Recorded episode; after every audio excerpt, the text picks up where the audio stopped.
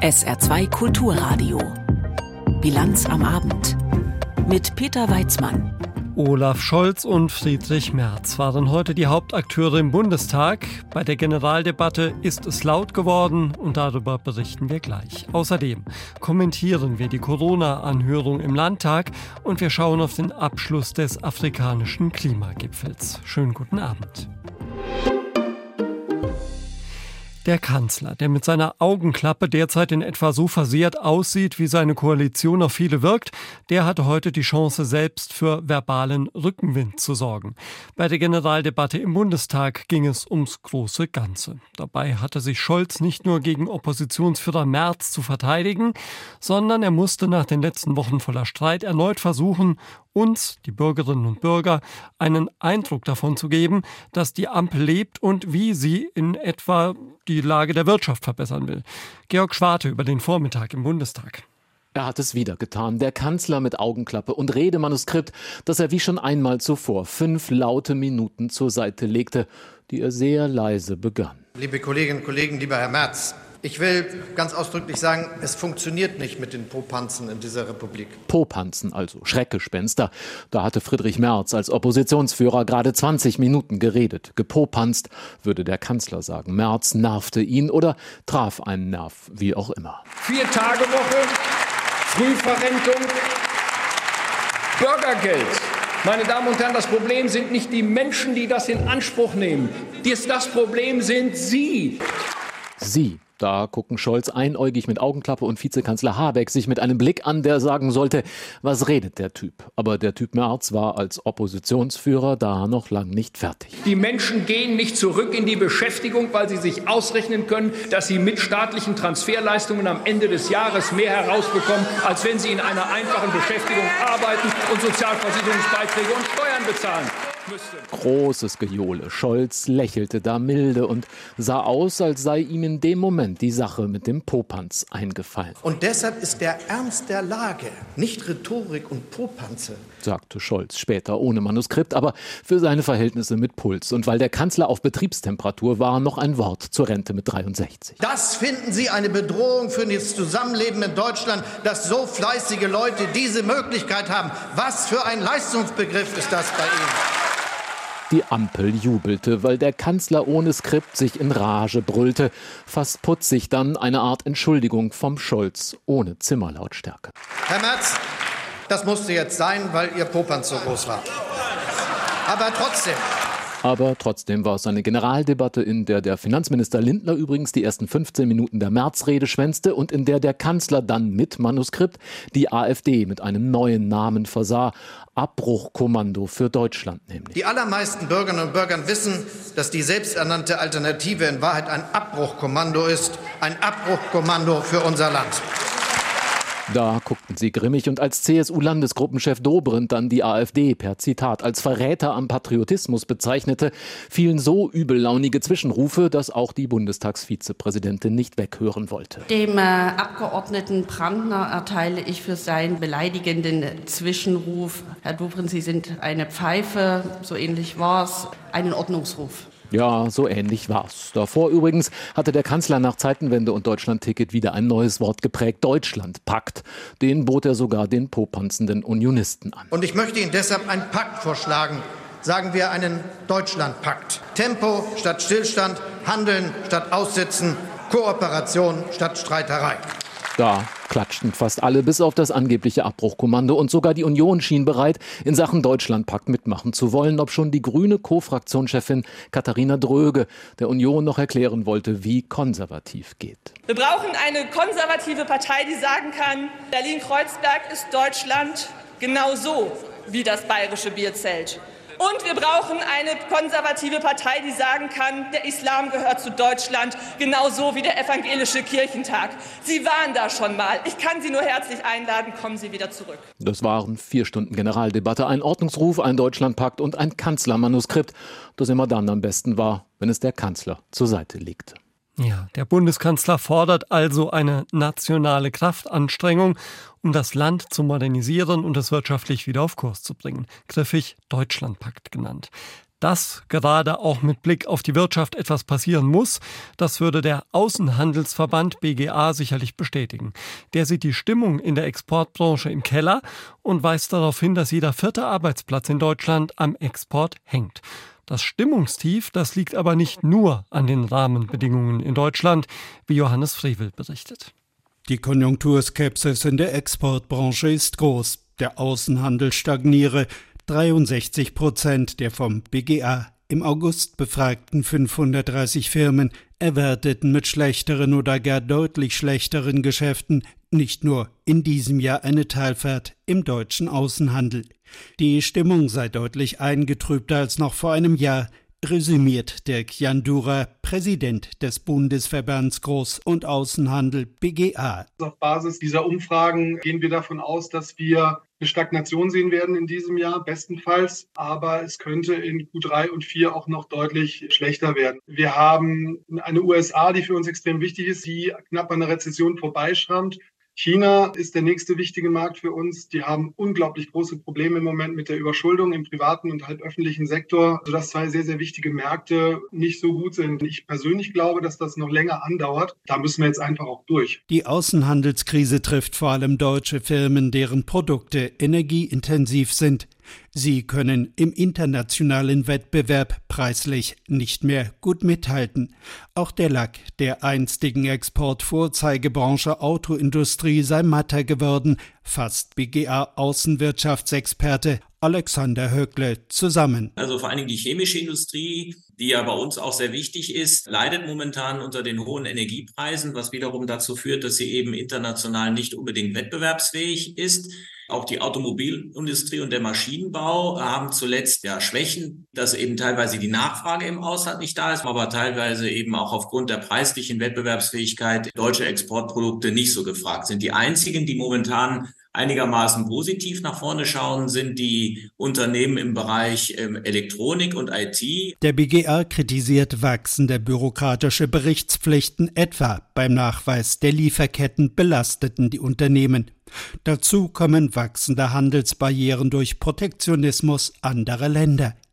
Deutliche Kritik übte der BGA an der Außenhandelspolitik der Bundesregierung die auf Distanz zu China gehe. Es läuft so eine Art Entmutigungsstrategie. Also man versucht einfach deutsche Wirtschaft davon abzuhalten, mit China Geschäfte zu machen. Das Ganze läuft unter der Überschrift De-Risking. Der chinesische Partner wird als Risiko angesehen. Das ist also im Bereich eben der, der Außenwirtschaftsförderung, beim Bereich Finanzierung, aber auch im Messegeschäft zum Beispiel der Fall. Im nächsten Jahr gibt es, soweit ich weiß, keinen einzigen deutschen Firmengemeinschaftsstand auf chinesischen Messen, um dort irgendwie einen Markteintritt durch eine Messepräsenz deutscher Mittelständler zu gewährleisten. Der Groß- und Außenhandelsverband rechnet auch deshalb im nächsten Jahr nicht mit einer konjunkturellen Trendwende für die Im- und Exportwirtschaft. Johannes Frevel zur Lage der deutschen Außenwirtschaft. Schauen wir in die Ukraine. Dort hat es heute offenbar viele zivile Opfer gegeben bei einem russischen Raketenangriff auf die Stadt Konstantinivka im Osten des Landes. Nach ukrainischen Angaben sind mindestens 16 Menschen ums Leben gekommen. Florian Kellermann. Die Rakete schlug auf einem Markt inmitten von Wohnhäusern ein. Auf Videos ist zu sehen, wie sie unmittelbar eine enorme Sprengwirkung entfaltet und ein Feuer auslöst. Die Bilder zeigen die verwüsteten, einstöckigen Verkaufsgebäude aus Blech sowie ausgebrannte Autos. Der ukrainische Präsident Volodymyr Zelensky beschrieb den Angriff auf seinem Konto bei X, früher Twitter, mit den Worten Die Unverfrorenheit des Bösen, die Unverschämtheit der Niedertracht, absolute Unmenschlichkeit. Das sei die Realität Russlands heute, so Zelensky, vor der niemand die Augen verschließen sollte. Noch am Nachmittag trat Präsident Volodymyr Zelensky vor die Presse. Das war ein Schlag, der so beabsichtigt war. Das haben wir schon früher gesehen. Wenn unsere Kräfte an der Front erfolgreich angreifen, dann greift Russland im Gegenzug Zivilisten und zivile Objekte an. Die Zahl der Toten stieg in den Stunden nach dem Angriff auf 16, die der Verletzten auf 31. Augenzeugen, die das Geschehene filmten, fanden kaum Worte. Ein Artillerieschlag auf den zentralen Markt von Konstantinivka. Es gibt viele Tote und viele Verletzte. Bei der Rakete handelte es sich nach ukrainischen Angaben um den Typ S-300, eine Flugabwehrrakete, die Russland seit geraumer Zeit auch gegen Ziele am Boden einsetzt. Dabei könne sie jedoch nicht präzise eingesetzt werden, sagen Experten. Der Angriff überschattete den heutigen Besuch des US-Außenministers Antony Blinken in Kiew. Blinken werde der Ukraine dabei voraussichtlich ein weiteres Hilfspaket von über einer Milliarde US-Dollar zusagen, berichtete die Nachrichtenagentur Reuters. Die USA geben ihre Hilfe für die Ukraine seit Beginn des großen russischen Angriffskriegs mit insgesamt über 66 Milliarden US-Dollar an, umgerechnet 61,5 Milliarden Euro. Blinken sagte, ich bin vor allem hier, um unsere fortwährende, entschiedene Unterstützung zu zeigen für die angegriffene Ukraine. Wir sehen gute Fortschritte bei der ukrainischen Gegenoffensive, das ist ermutigend. Aber wir wollen, dass die Ukraine auch langfristig erfolgreich ist, dass sie eine gute Abschreckung bekommt, die Fähigkeit, sich schlagkräftig zu verteidigen. Zuletzt hatte der US-Außenminister im September des vergangenen Jahres Kiew besucht. Florian Kellermann hat berichtet. Dass Corona nicht verschwinden wird, das war klar. Wir werden uns weiter mit dem Virus anstecken, das unser Körper nun aber so langsam kennt. Endemische Phase nennt sich das, und die war während der Pandemie das Ziel, das es zu erreichen galt. Einen Rückblick auf die pandemische Phase hat der Gesundheitsausschuss des Saarländischen Landtags nun zwei Tage lang geworfen. Er hat Expertinnen und Experten aus fast allen Gesellschaftsbereichen angehört, um herauszufinden, was in der Corona-Pandemie gut und was schlecht gelaufen ist. Ein richtiger Schritt, aber nur ein erster, findet Janek Böffel aus unserer Politikredaktion in seinem Kommentar. Lange musste das Land darauf warten, auf diese Aufarbeitung oder besser gesagt diese erste Aufarbeitung. Im April war sie gefallen, die allerletzte Rechtsverordnung, Zeit genug also das eigene Handeln, aber auch das viele anderer zu bewerten. Doch lange herrschte Stille, nicht nur im politischen. Es schien, als wäre dieses Thema Corona, das drei Jahre lang ja alles Leben im Griff hatte, dieses weltweite Jahrhundertereignis, mit dem Wegfall der letzten Maskenpflicht verschwunden. Und ja, es schien auch irgendwie so, als wären wir alle müde von diesem Corona, das so sehr alles Handeln bestimmt hatte. Wie eine ferne Erinnerung aus lange vergangenen Zeiten. Das Leben hatte uns doch wieder, also warum drüber reden, so schien es fast. Doch es ist zu viel passiert in diesen drei Jahren, um zu schweigen. Im Leben, vor allem aber auch politisch. Und deshalb ist es richtig, sich damit zu beschäftigen. Und neben vielen Lehren, die die Anhörung im Gesundheitsausschuss aufgezeigt hat, war eine der Erkenntnisse dieser vergangenen zwei Tagen, dass der Abstand gut getan hat. Dass viele richtige Entscheidungen, aber vor allem Probleme und Fehler klarer und deutlicher benannt werden können, ohne den Furo des Anklagens, wie so oft während der Pandemie, sondern nüchtern und rational. Und schon die Liste der zur Anhörung geladenen zeigte, wo überall Corona seine Spuren hinterlassen hat, aber auch welche Lehren es uns aufgibt, denn die nächste Pandemie, sie kommt gewiss. Ja, auch das gehört zur Wahrheit, nicht alle waren der Einladung gefolgt, manche auch nicht eingeladen, zu viele waren auch einfach ferngeblieben. Warum keine Schulen, warum kein Sport, keine Kultur? Was ist mit denen, die sich goldene Nasen verdient haben in der allgemeinen Aufregung? Und ja, vielleicht hätte auch das Parlament selbst Rede und Antwort stehen müssen in dieser Anhörung über sein Handeln und sein langes Nichthandeln während Corona. Über Monate hatte der Landtag stillschweigend die Handlungseile der Landesregierung wenn unbeteiligter Beobachter zur Kenntnis genommen. Erst das Verfassungsgericht hatte ihn quasi zum Jagen treiben müssen. Vor allem aber wird nicht nur der Landtag, sondern auch die Regierung vieles aufarbeiten müssen, was auch mit dem Regierungswechsel teils liegen geblieben, teils nur ungern angefasst wurde. Was war richtig, was war falsch, was war vielleicht sogar beides gleichzeitig? Ja, es ging damals um ein höheres Wohl, das Leben vieler, aber was war tatsächlich angemessen, was guter Wille, was ein viel zu tiefer Eingriff in unserer aller Grundrechte? Das spanische Diktum, wir werden uns nach Corona viel zu verzeihen haben, es gilt, aber es wurde nie erfüllt.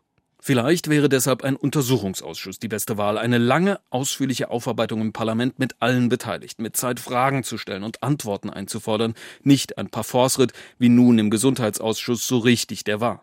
Ein Untersuchungsausschuss, der sich nicht wie sonst üblich als Pranger, als Abrechnung versteht, sondern als öffentliches Forum, in dem wirklich alles auf den Tisch kommt. Denn mit weniger darf sich dieses Land angesichts der Tragweite dieser Pandemie und der getroffenen Entscheidungen nicht zufrieden geben. Die Meinung von Janek Böffel aus der SR Politikredaktion. Jetzt also doch. Der Trierer Bischof Ackermann muss bezahlen. Und zwar 20.000 Euro Schmerzensgeld an eine ehemalige Mitarbeiterin des Bistums, die wir hier Karin Weißenfels nennen. Anders als der Bischof. Der hatte den echten Namen der Mitarbeiterin in einer Konferenz genannt. Die Frau war in den 1980er Jahren von einem Priester missbraucht und zur Abtreibung gedrängt worden. Dass Ackermann ihren Namen genannt hat, das war auch rechtlich nicht in Ordnung, weshalb das Arbeitsgericht Trier der gegen den Bischof klagenden Frau heute Recht gegeben hat, sagt SWR-Reporter Christian Altmaier. Das Gericht ist in seiner Einschätzung der Klägerin in allen Punkten gefolgt. Also die Richterin Katrin Thum hat im Prozess auch nochmal betont, dass sie davon ausgeht, dass der Bischof den Namen absichtlich und nicht nur versehentlich genannt hat. Und damit habe er eben die Persönlichkeitsrechte seiner Mitarbeiterin verletzt. Und deshalb muss er jetzt auch 20.000 Euro Schmerzensgeld zahlen, genauso viel wie Karin Weißenfels und ihre Anwälte gefordert hatten. Im Gericht nicht anwesend war heute allerdings der Beklagte, was auch nicht überall auf Verständnis gestoßen ist das hat auf jeden Fall für Aufsehen gesorgt, dass der Bischof dann doch nicht gekommen ist, obwohl das Arbeitsgericht ja ausdrücklich angeordnet hat, dass er aussagen muss. Aber gemäß einem bestimmten Paragraphen hat der Bischof dann die Möglichkeit genutzt, einen Vertreter mit einer Vollmacht zum Gericht zu schicken und er hat dann einen Juristen des Bistums geschickt. Ein Sprecher von Misbit, das ist eine Vereinigung von Missbrauchsopfern im Bistum Trier, hat mir gesagt, dass das Verhalten des Bischofs ihn eigentlich nicht überrasche. Die Kommunikation des Bistums bezeichnet er ohnehin als Katastrophe und Ackermann habe wohl seine Macht demonstrieren wollen wollen, dies sei ihm aber nicht geglückt. Nun gibt es ein Urteil und der Bischof hat zwischenzeitlich auch mitgeteilt, dass er es akzeptieren wird und auch das Schmerzensgeld zahlen wird. 20.000 Euro sind das, die der Trierer Bischof Ackermann nun an eine ehemalige Bistumsmitarbeiterin überweisen muss. Informationen von Christian Altmaier hier in der Bilanz am Abend auf SA2 Kulturradio. Die schlimmen Unwetter in Griechenland sind gleich noch ein Thema bei uns bis 18 Uhr. Jetzt gibt's erstmal weitere Meldungen des Tages mit Tanja Philipp Mura. Die EU-Kommission erhöht den Druck auf große Technologiekonzerne. Sie hat heute 22 Online-Dienste als sogenannte Torwächter des Internets eingestuft. Dadurch werden die Unternehmen einer verschärften Regulierung unterworfen. Betroffen sind unter anderem Google, Meta und TikTok sowie Amazon, Apple und Microsoft. Zu den EU-Regeln zählt etwa, dass die Unternehmen die Daten aus verschiedenen Quellen nur noch mit ausdrücklicher Einwilligung ihrer Nutzer zusammen führen dürfen. Bei Verstößen drohen hohe Geldstrafen, in Ausnahmefällen sogar die Aufspaltung. Einige Unternehmen haben Widerstand gegen die neuen Regeln angekündigt.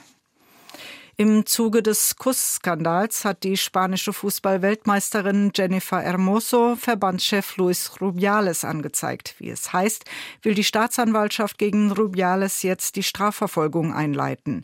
Bislang laufen Voruntersuchungen der Behörde wegen des Verdachts der sexuellen Nötigung. Hermoso hatte für die Anzeige 15 Tage Zeit. Rubiales hatte die Spielerin bei der Siegerehrung nach dem WM-Sieg der Spanierinnen auf den Mund geküsst.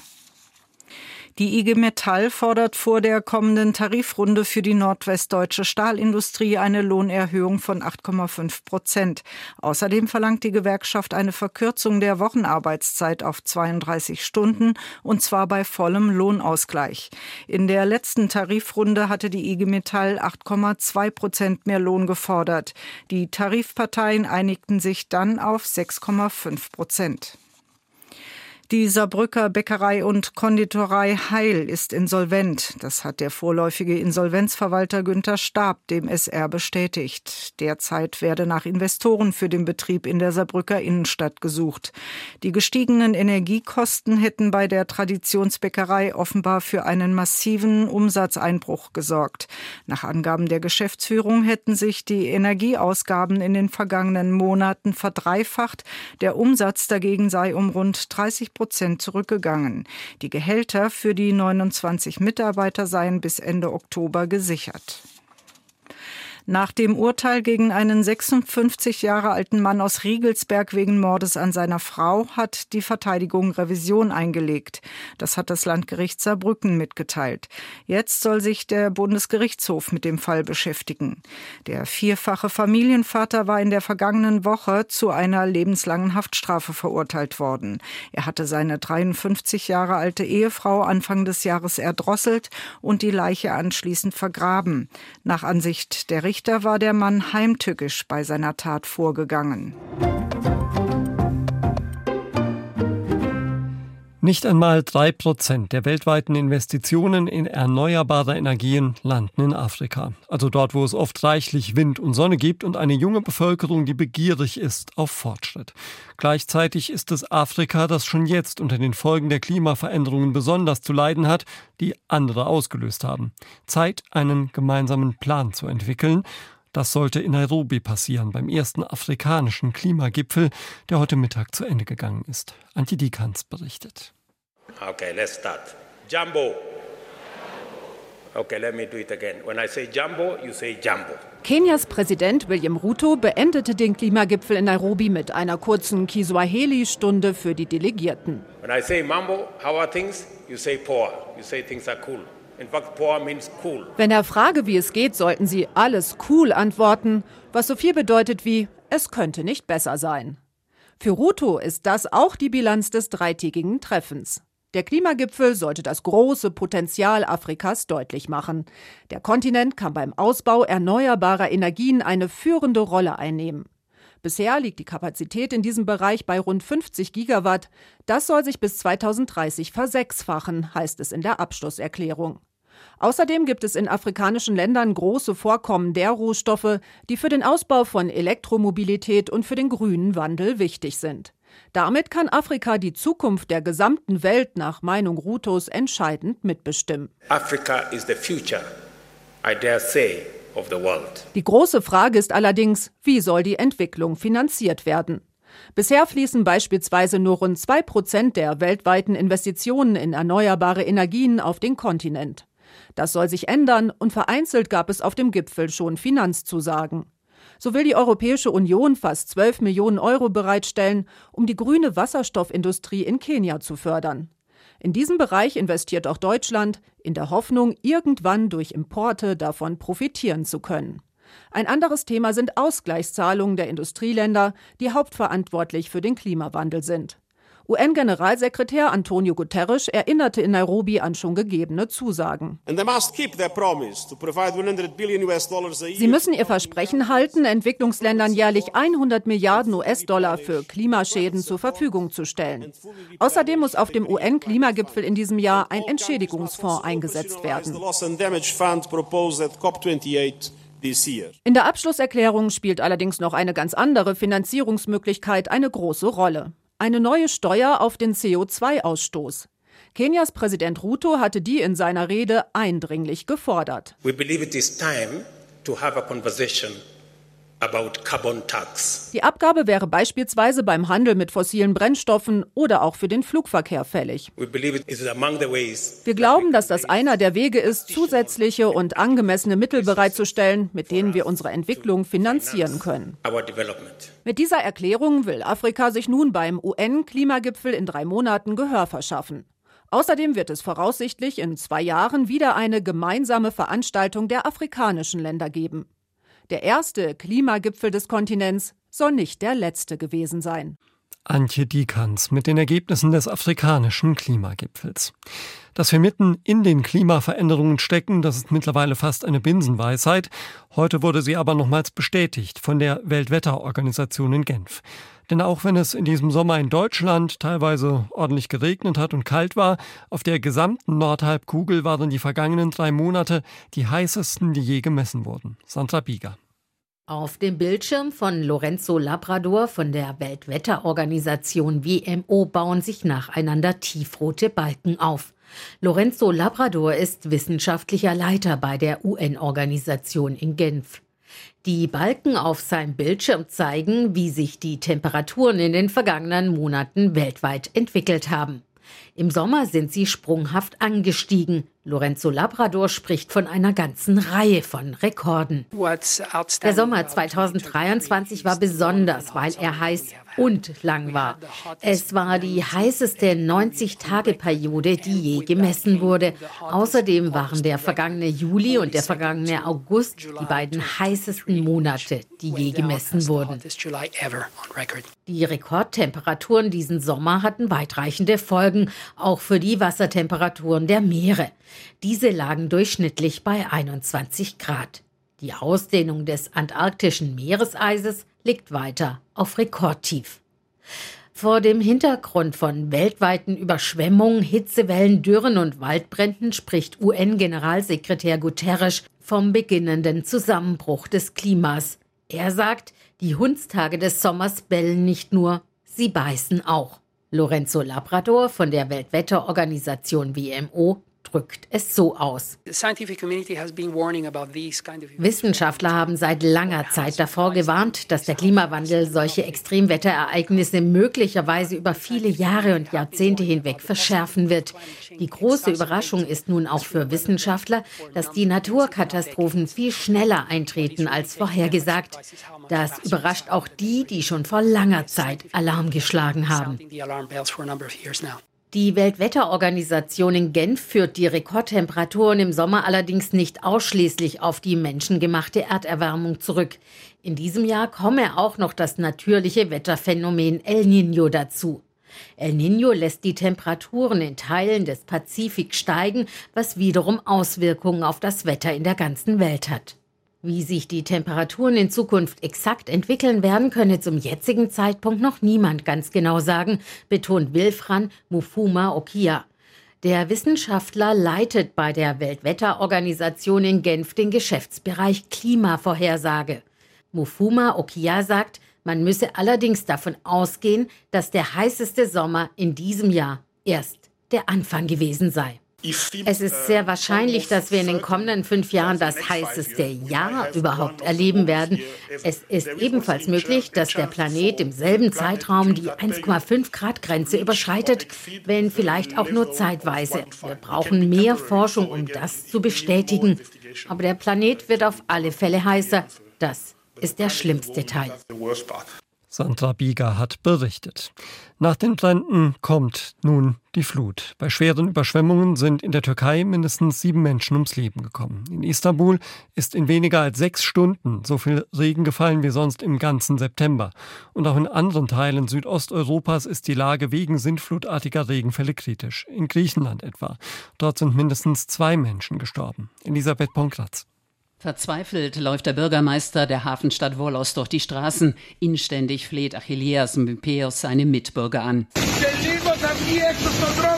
Es ist nur eine Frage der Zeit, bis der Fluss über die Ufer tritt. Das Wasser wird alle Menschen wegschwemmen.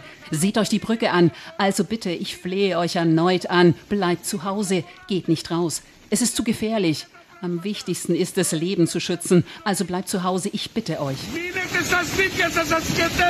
In der Region um die Stadt in Mittelgriechenland regnet es seit Stunden unaufhörlich. Die Meteorologen sprechen von noch nie dagewesenen Wassermassen. So fielen beispielsweise am Dienstag im Ort Zagora, nordöstlich von Volos, 754 Millimeter Regen pro Quadratmeter. Im Vergleich, im Ahrtal in Deutschland waren es bei der Flut vor zwei Jahren zwischen 100 und 200 Millimeter gewesen. Ich habe noch nie so etwas gesehen, so viel Wasser in so kurzer Zeit. Die Schäden sind immens. Viele Anwohner wie dieser Mann sind verzweifelt. Im griechischen Fernsehen berichten sie von chaotischen Zuständen. Ich habe die Arbeit früher verlassen. Ich kann nicht nach Hause. Wir haben das Auto hier gelassen. Es wurde vom Wasser mitgerissen. Wir können nichts tun. Niemand kann mich holen. Die Einsatzkräfte sind im Dauereinsatz, bringen Menschen in Sicherheit. Ein Altenheim wurde evakuiert und die Bewohner in anderen Einrichtungen untergebracht. Einige Menschen gelten noch als vermisst. In Volos starb gestern ein Mann, als er von einer umstürzenden Mauer erschlagen wurde. In der Region Pilion barg die Feuerwehr heute die Leiche einer älteren Frau. In den betroffenen Regionen fiel vielerorts der Strom aus, auch das Internet funktioniert nicht. Nach den Worten des Bürgermeisters von Volos kann die Strom- und Wasserversorgung noch nicht hergestellt werden. Es sei zu gefährlich, da die Transformatoren unter Wasser stehen. Auch Touristen waren vom Chaos betroffen, so berichtete gestern Hotelbesitzerin Dimitra Karulani in Pilion. Der ganze Ort ist eine Art Notfall. Wir sind überschwemmt. Das Wasser steht zwei Meter hoch im Erdgeschoss. Es ist unheimlich schnell angestiegen. Die Gäste sind nun im zweiten und dritten Stock. Unter ihnen sind Kinder, auch eine schwangere Frau. Sie wollen hier weg, aber wir können noch nicht. Wir versuchen, die Feuerwehr zu erreichen und die Polizei, aber es gibt keinen Zugang.